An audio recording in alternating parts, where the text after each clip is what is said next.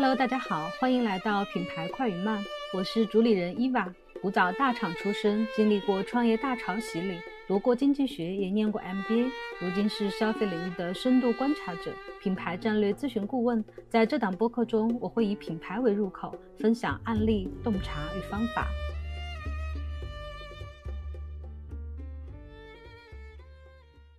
Hello，大家好，这一期我们来聊聊男性消费。Hello，大家好。我们听友中男性也可以针对我们的一些观点，也可以在评论区发表一下自己的看法。曾经有一个投资人啊，他在二零一八年的一个公开演讲里面提到，在消费市场上，男性被视为是最不具备消费能力的群体，就排在了女性、儿童、老人和狗之后。这次呢，为什么我们又提到了男性消费呢？因为最近的这个双十一的消费榜单里面说是男性的消费力首次超过了宠物。嗯，我们来看一下这个数据啊。男性前三的消费分别是公路自行车、电竞产品和冲锋衣。对，涨幅分别到了百分之三百零五、百分之一百一十四和百分之九十，这个是涨幅哦，这个涨幅确实还是很大蛮惊人的。嗯，我记得当时那个双十一刚结束的时候，你就跟我提到了这个喜德盛，对，然后你说啊，喜德盛卖了六个亿。其实我之前对于这个公路自行车不是特别了解的，所以我后面我就去看了一下，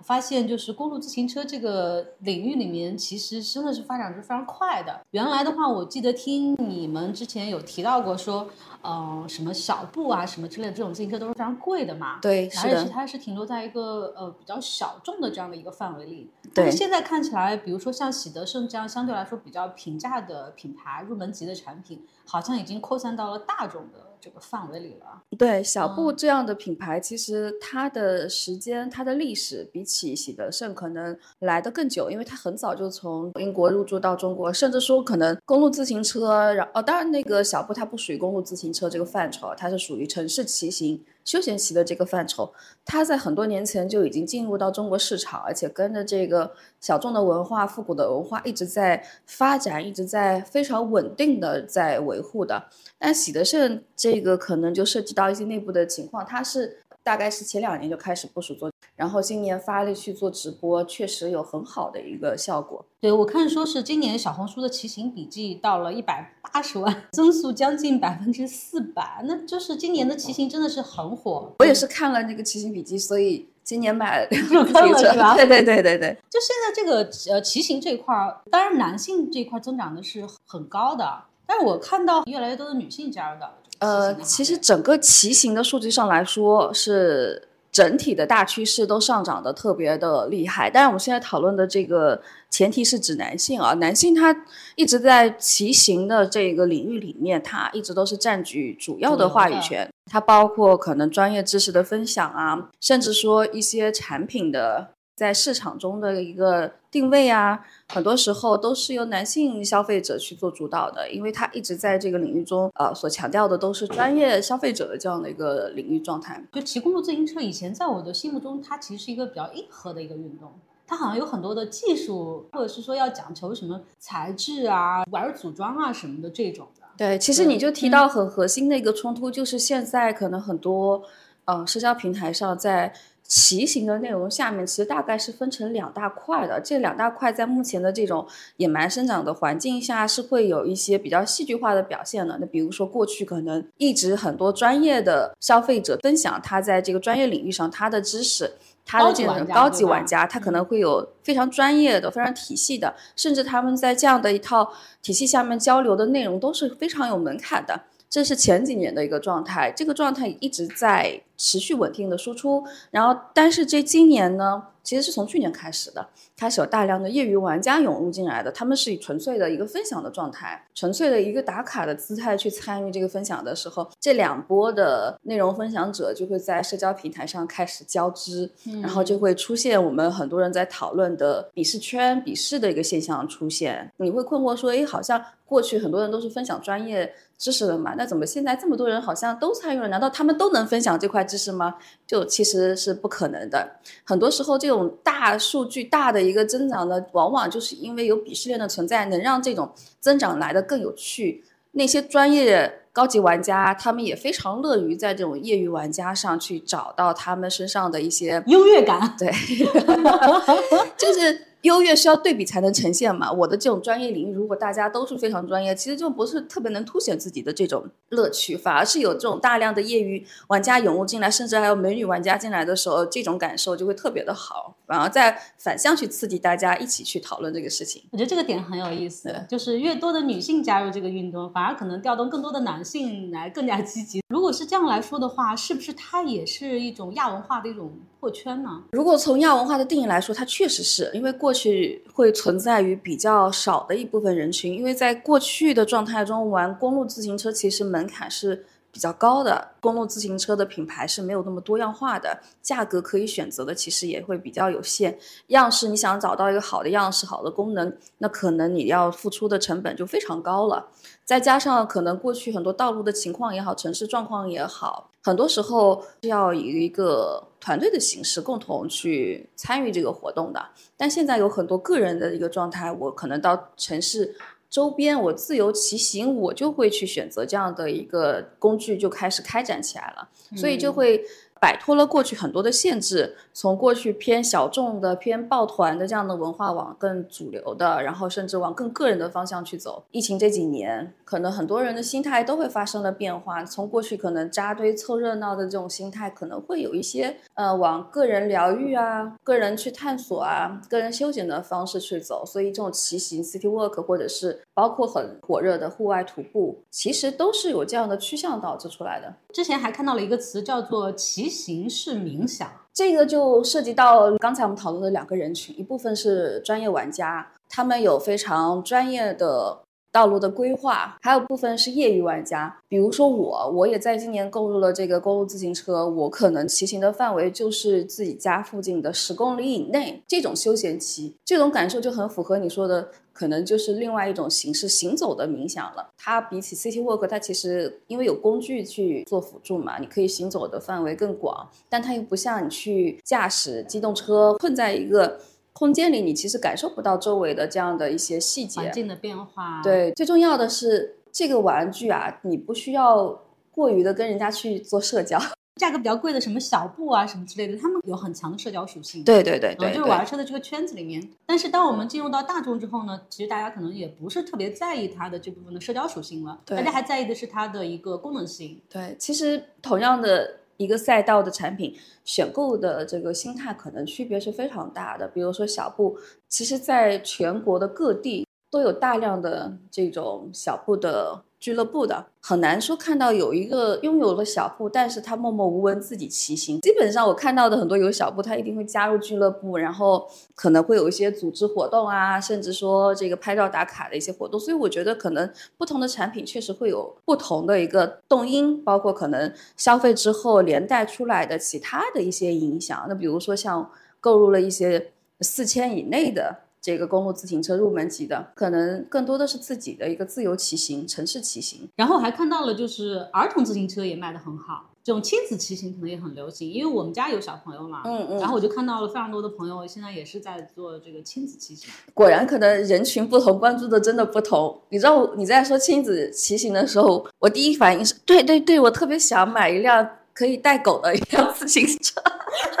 转念一想，你说的亲子跟我的亲子概念是不一样的。不过，确实你说的这个是一个大趋势，就是在个人骑行中，确实有一些专门去做亲子，无论你是真的自己的孩子还是毛孩子，确实有一些这样的小的类目，其实发展的态势都特别好。它在基础的自行车上，公路自行车或者是这个城市的这个休闲骑的自行车上，它去做了一些功能上的升级，可以带上你的毛孩子，那比如前面加个框，或者是。配套的有这样的一个跟孩子配套组合的这样的一个车去推出来，这样算是一个这个市场里的一个更细分的一个市场。这个赛道可能也发展到某种程度了，因为我们从疫情开始，这个什么露营啊、飞盘啊，然后各种就是户外啊，特别的火。但是现在大家也都不怎么提露营了，飞盘好像也没有人玩了。我就想知道，那这个公路自行车它后续是还是会持续成为一个增长很好的一个赛道呢，还是它也有可能就是火过一阵子之后就不火了呢？我是坚持一个信号，就是如果某一个赛道它细分的非常的多元了，那可能这个赛道离这个成熟的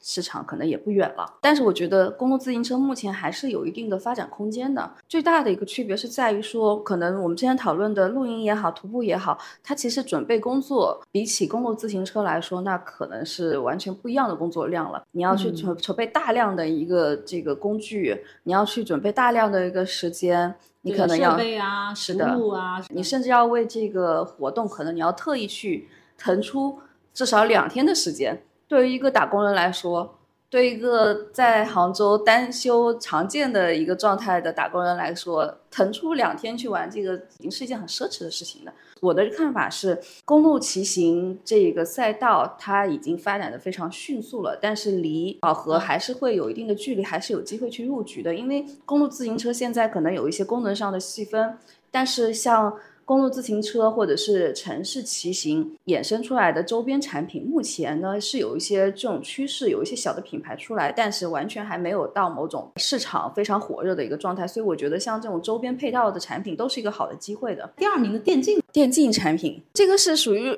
非常老的一个男性消费的赛道了。那我们就说第三名冲锋衣吧。其实今年有一个。特别的一个信号就是骆驼，骆驼这次双十一超过了北面，对，成为了天猫户外品牌销售排行榜第一名，这个是新科状元啊。那骆驼是怎么翻红的啊？骆驼是完全是趁着这个热风就扶摇而上的一个品牌，它甚至在做这个上升的这波趋势的时候，我是我个人认为它并没有做特别的努力啊，是一个非常好运的品牌。对对对，我是这样认为的。而且当然这个虽然这么讲，它在这个热度之下，它一定是跟着这个潮流。跟着这个热度去做了很多市场上的一个调整，我觉得做的都特别好。但是整体来说，这个热度它一定不可能是骆驼发起的。我觉得个人认为是从前两年的这个户外的余热再去做的这样的一个消费。从过去的可能户外的这个市场火热的时候，它就已经为冲锋衣打好了基础的。然后在过去户外的这波热潮中，可能有很多出现了日常的穿搭环境中的这个冲锋衣的场景出现了，它开始往日常去走了。还有一个，我觉得。从女性的视角上来说，无论是公路自行车也好，无论是冲锋衣也好，这两个因因素的火热跟女性消费者它有非常大的关系。为什么这么说呢？因为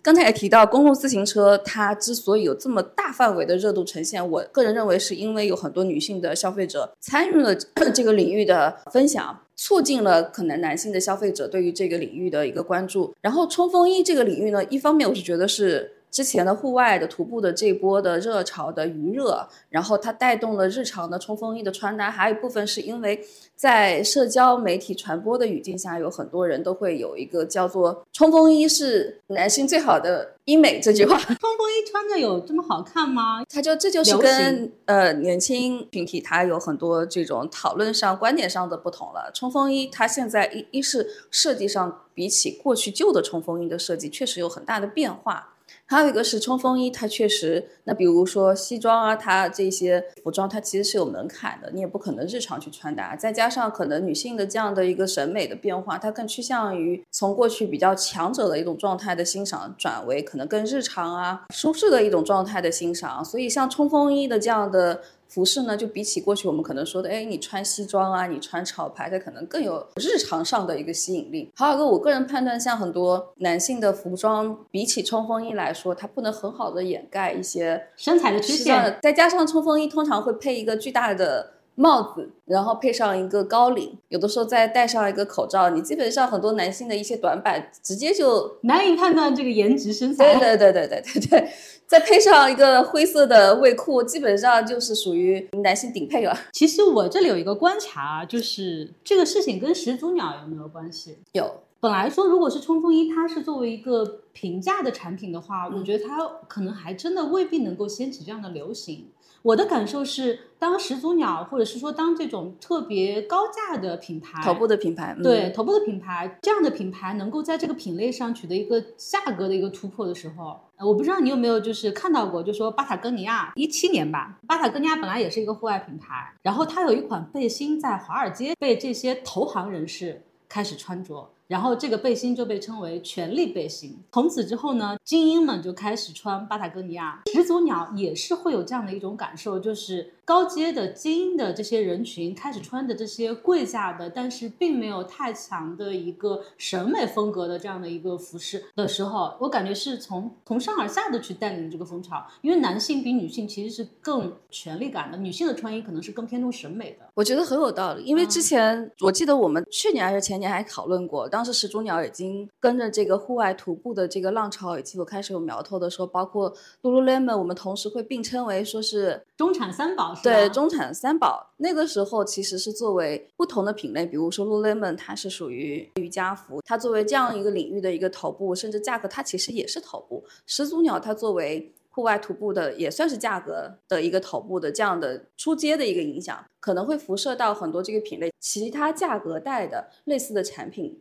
他们可能会有这样的一个红利的收获。穿这个鸟是一种身份标签，可能我原来穿一个始祖鸟，我感觉自己是精英的身份。或者说我是中产的身份，然后当现在满大街都在穿始祖鸟有真有假的时候，然后或者满大街都在穿冲锋衣的时候，这对这个品类或者是这个品牌会有什么？比如说刚才在讨论公路自行车热度的一个爆发式的增长，跟很多业余的玩家涌入是有很大关系的，它反而促进了这些专业高级玩家他可能更大的热情再去投入到这个领域。那同样的放到冲锋衣，从户外徒步开始去发展起来的一个品类，那回到这个领域上。来说，从过去他有能力消费始祖鸟的这部分用户群体，他可能更多会出现在比较专业的圈层里。有消费始祖鸟习惯的用户，本质上跟骆驼的这部分用户，他在很大情况下。它的社交场合并不会重叠。那你说假货这个问题，其实这是一个永恒的问题啊！你在穿大牌的时候，一定会面临这样的一些这个假货的这个，就像北面冬天到北方去抓十个里面有九个都是北面，但它不影响北面的整个的这个品牌价值呀。说到始祖鸟，会让我想到另一个品牌，就是从去年到今年讨论度也比较高的比音乐芬。当然，这两个品牌在所在的品类上，还有面向的人群上都是不一样的。但是，我觉得他们在路径上其实有一定的相似性的，都是从专业运动到日常休闲。从某个圈层的核心人群去做扩散，当然，这可能也是从一个侧面反映了中国的高收入的男性日常着装从偏商务的转向了偏休闲的这样的一个转变中，相对来说比较空白的一个价格带吧。因为这种带有社交属性和身份标签的需求，一般的像李宁、安踏这样的运动休闲装是无法满足的，可能只有这种高端的小众的。运动才能够具备这样的属性。那我们说完了今年的双十一，这里面有没有什么变化呢？我们可以看一些数据，从这个小红书分享出来的关于男性的分享内容可以看到，其实主要还是集中在我们可以想象到的一些内容领域，比如说体育运动、商业财经、数码科技、游戏电竞这些领域上，但是会有一些比较大的一些趋势变化，跟着这个消费群体的更迭有很大关系。它更多的会有一些视角会落在，比如说。时尚潮流上、护肤理容上，然后一些健康的这个关注度上，就现在的这种男性消费来说，它的背后是不是有一个化的变化？你有没有观察到，今年有一个说法，就是在恋爱这一块儿，嗯，男性的投入减少了很多。是的，原来往年的那种情人节送礼物啊，等等啊，这种非常大规模的，然后在社交媒体上有非常大声量的这种。情景在今年就根本没有出现。对，然后很多男性就说，就不谈恋爱或者是不结婚，那我这部分的开支其实可以用来很好的提升自己的生活品质。是的，这是一种什么样的一种变化？因为我看到的是今年的这个结婚人数已经创了历史新低了，一九八六年之后的历史新低。嗯嗯，只有不到一千万人结婚。今年。对，其实我觉得男性的一个增长，在过去的很多讯息里面都藏着这个趋势了。那比如说，我们在好多年前一直都说“他经济”，他经济就是男性的他这个趋势，他一直很多人会理解成只是一个正常的一个读解。其实他当时就已经预测到了后面的一个状况。这种状况其实有很多原因的。第一个，我是觉得跟整体的大环境是有很大关系的，因为女性的消费市场它卷不动了。其实你讲的这个是有两个含义，一个是可能过去很多男性会消费花在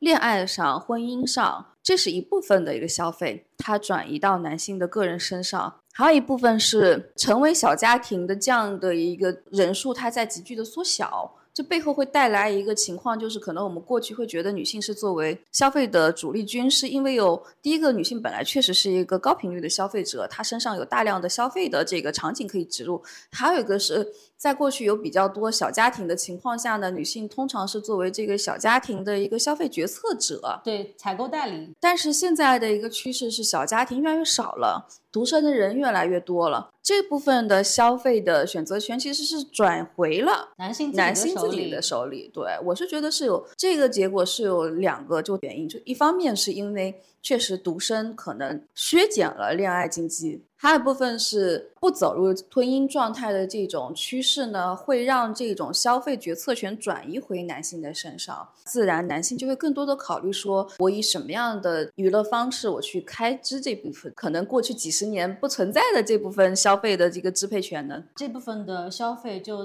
主要体现在了三个地方啊，一个是在外在的形象。对，比如说是男性也开始使用一些美妆产品，嗯，甚至也有很多男性开始去做医美，嗯，然后包括他的服饰上是不是也会就更加的注重？第二个部分的话，就是在生活品质上，生活的各个方面是不是有这样的一些。提升的对，最后一个呢，就是在兴趣爱好上啊，兴趣爱好是很大的一点，因为男性可能确实比起女性，他对于外貌上没有那么大的一个兴趣，所以他可能兴趣爱好的增长确实今年数据也反馈了，增长确实是非常迅猛的，所以我觉得兴趣爱好确实可能是作为男性的很大的一块市场。其次，我觉得是自我成长的一个最快的消费，非常天然的焦虑的，因为确实在社会分工上，可能比起女性，她有更多的这种个人成长的一个投资。当然，这块女性也在不断的增长啊，但是确实对于女性来说，男性这一块是一直都是比较靠前的一个数据。李荣这一块，其实过去几年也出现了一些消费品牌，是的，比如说是李然啊、亲爱男友啊。嗯，我本来以为他们的销量会很好，嗯，但是我昨天去看了一下，其实反而是传统的，像是欧莱雅男士。妮维雅男士、碧欧泉男士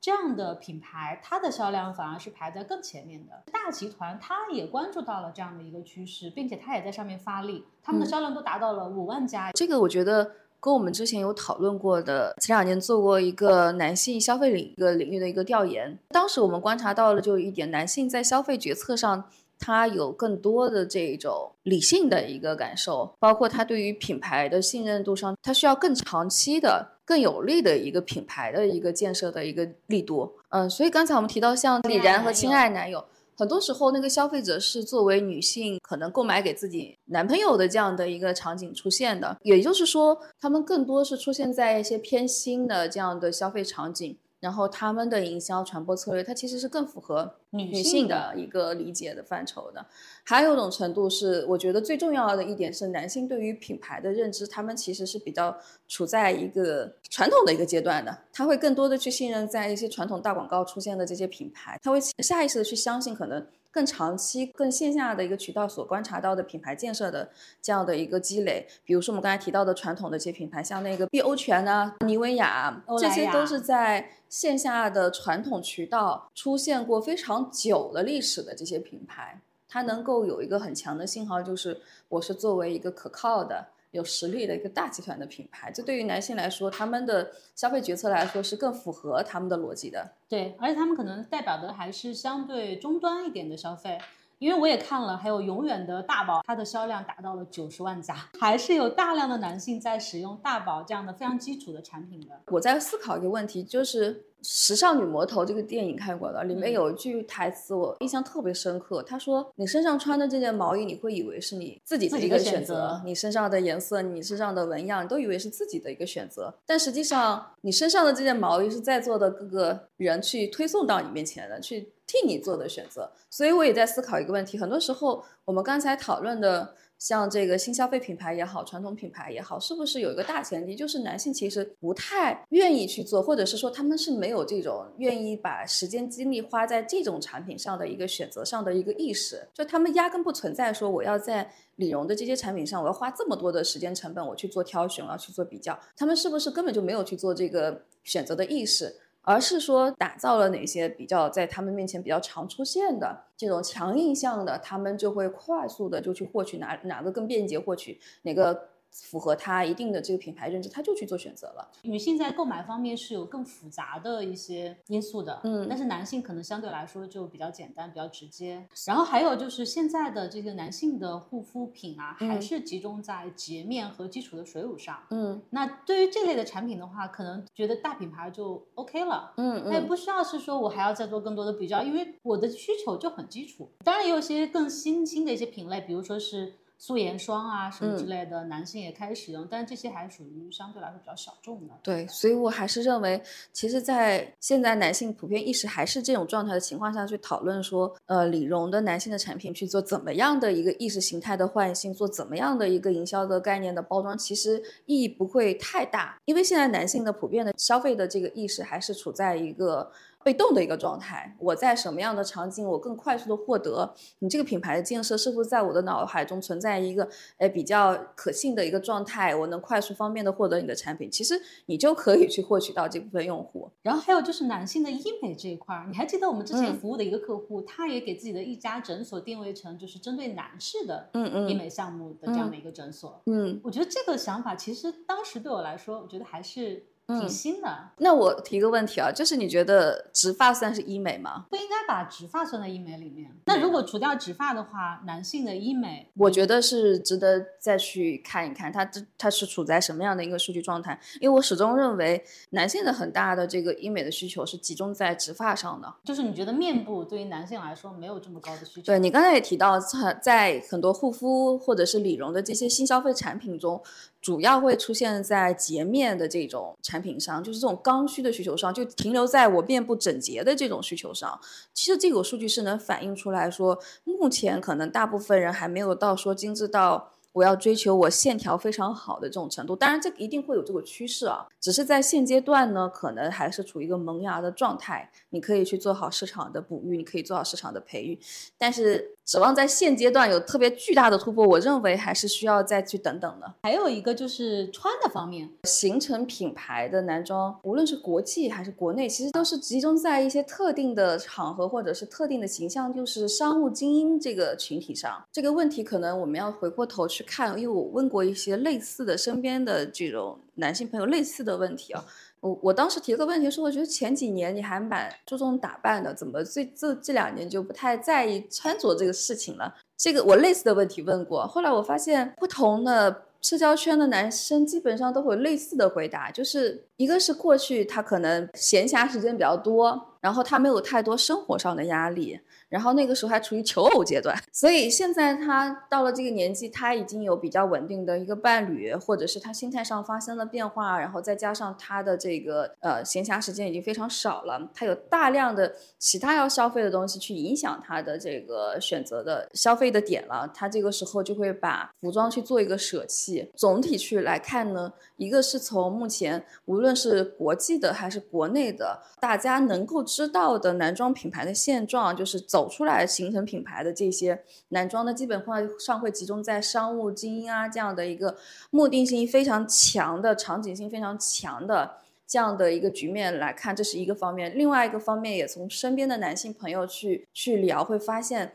他们对于服装的选择都是有一个非常强的一个目的性的，就是我可能现阶段到底是为我这个角色这个服装能够服务到什么程度。如果说我现阶段，呃，我的各个条件都已经满足了，我既有固定的伴侣了，然后我的工作也已经非常稳定了，就是这个服装已经不能给我。其他的支持了，那可能我就会直接舍弃掉服装这个事情。哦、这个目的性真的是非常强。对男性的消费者消费的目的一直都是非常强的。你有没有觉得潮牌好像不如以前火了？我是觉得潮牌的定义整个就会变得非常模糊了。是不是冲锋衣成了新的潮牌？我我觉得我是认可这个解读的，因为我觉得可能几年前过去的潮牌，大家都会理解成就定义为它的设计风格是时尚的，是潮流的，可能是比较尖端的一个时尚风格。但我觉得现在潮牌的整个定义都变得非常的大而且模糊了。刚才也提到冲锋衣，它去做一些小的设计，它可以就算就算成一个潮牌。那潮牌它主要是为了彰显个性嘛？嗯，对。但是当大家都穿上冲锋衣的时候，其实个性已经不重要了。我觉得首先可能要去看男性的消费者他最主要的一个特征就是，比起女性来说，她没有那么追求时尚，就她们不觉得穿冲锋衣是一件时尚的事情。过去大家都在穿，比如说棒球服的时候，那男性觉得大家都穿，那我也穿，反正店里也在卖，我就买。那现在也是，别人都在穿户外冲锋衣，店里也在卖，那我也买。就我觉得是有一个很大的一个逻辑上的区别的，比如说女性在选择服饰的时候，她会考虑说最近在流行什么，然后这个时候很多人会出现两种选择：我是要跟随大众的时尚我去做选择呢，还是哎我就是要穿不一样的？女性是会有这个消费的逻辑，但是到男性身上，首先这种逻辑链条它是不存在的。看到这件服饰，他不会考虑说这个时尚不时尚，他就没有这样的一个逻辑的一个链条。他首先觉得这个好不好看，它出现在我日常购买的我方便购买的渠道里，我觉得还行，那我就穿，它就不存在这个逻辑。从结果上来说，它确实跟风，但是它消费的动因上，它没有存在说我跟着大家去买，只是因为它出现在了我购买的场景里，那我就买。其实现在转回来想，就是男性虽然在服饰上啊、包包上啊。然后没有太多的消费，但是他们的大件消费真的是很贵。对，比如说汽车啊、手表啊，对，这个是男性就是非常愿意去花钱的地方。是的，是的。我记得很有一句很古早的话，就说我们要一起努力，什么为了你的迪奥，我的奥迪。我觉得这个点啊，虽然这句话很老土啊，但这个点就是说，女性可能消费的就是这种包包啊、衣服啊。男性他就是搭建，嗯，对。如果从整个消费的市场上来看啊，男性消费者和女性消费者不能说男性的消费力弱。只是说他做的每一个决策，他可能有更大的一个支出，他相对来说他做决策的这个密度比起女性可能更低一点而已，而不能说在整个消费市场上男性的角色就更弱了。那刚才说到男性的这种兴趣爱好，包括我们刚才讲的电竞啊、骑行啊，其实都属于他在兴趣爱好上的支出嘛。那男性的兴趣爱好上还有一些什么样的？其实男生也有很多。自己的消费场景在的，只是女性确实会因为一些比较细小的、比较碎的一些，可能有很多消费的产物都在吸引女性的目光。但是男性相对来说，他们比较低调，这个兴趣爱好上相对来说是比较专一的。比如说在刚才提到的电竞产品上，比如说这些钓鱼的爱好上，通常来说有这么一个爱好会伴随这个男性可能非常长的一段时间。对，所以他会有持续的消费。对，非常忠诚，基本上会把某个他喜欢的领域。会研究的比较的深入，在这个领域上非常深入的去去把这个领域给它消费一遍的。那还有一个就是男性在健康上面是不是也有了更多的投入？因为我看到的这个报告就说，七零后、八零后男性啊，成为这个医药的健康平台的这种消费主力军。这我又有一个疑问了，他们消费的就比如说医药领域这些大的这个数据里面，比较靠前的男性消费的药品是哪些呢？嗯，主要是皮肤护理类的，就是痘痘啊，然后脱发呀，对，然后到身材的这个。什么减肥啊，嗯，然后还有就是到这个性功能，嗯，对，主要就是这样的几个方面。那男性在保健品消费上，就是特别是精英男性、高净值的这样的一些人群，他们对于抗衰老这个领域，其实也是非常舍得花钱的。那其实现在看男性和女性呢，可以去做一个对比吧。我觉得第一个实际存在的、客观存在的男性和女性消费的这个类别上去做一些区分，可能。男性更多会消费在一些这传统传统的一些产品上，还有一些我是认为说男性可能会更多参与到可能过去女性去做消费决策的一些领域，比如说家里的小家电呢，因为去提高生活品质，男性有更多的这样的意识了，可能很多生活提高品质的一些产品，像小家电呐，然后一些这种消费场景，可以更多的带入男性的视角。而不是纯粹说为家庭或者是为女性的审美去做服务的一些产品，品牌呢也可以在一些品类上面去针对男性去做更强力的营销。对，因为以前主要都是针对女性去做营销，对，那么男性可能根本就没有被这些所覆盖。对对，那么现在如果你要去做一些男针对男性的产品，然后再。在一些针对男性的渠道上面，营销渠道上面去做覆盖，可能会取得不好不错的一个。对，提起这个营销也是很重要的一点，就是刚才简单分析了、分享了一下男性消费和女性消费的这个客观存在的类别上的差异。刚才提到营销一点，也是我想提的第二点，就是男性消费的观念和女性消费观念，他们之间的差异到究竟是什么？那我觉得男性的营销的方式跟女性有个非常大的区别，就是他一定要。路径要足够的短，而且它的概念要足够的直白有力。关于情绪价值，其实我我也有一些不同的看法。我是觉得，比如说打个比方，同样一件失恋的事情，女生面对失恋，她可能她会去找朋友去哭诉，她会发泄，她会她会去找人去治愈自己的伤痛。但是放到男性身上呢，比如说面临的失恋，他第一他可能也是会去找朋友，所以我觉得从这个程度上来说，营销上你都可以往社交去走，但是区别会在于说，男性在面临这些事情的时候，他更多是一种发泄的状态。然后他会跟朋友一起去喝酒，但是绝对不会像女性这么去寻求治疗、寻求这种疗愈。这种侧面可以反映出来，跟男性的营销层面上，它其实更多的是目标去作为导向。你不用刻意去强调说，哎，我疗愈你的身心啊，这种温柔的表达，这种情绪上的这种这种所谓的那种安抚也好，其实在男性身上是不太适用的。所以就是在营销层面上，我是建议第一个要直白有力，第二个目标目的性要强，第三个呢。不要去企图用所谓的这种呃情绪上去唤起对他的这种认同，他更多男性要的是一种短暂的一个发泄，然后身份上的一个认同，这是很大的一个区别。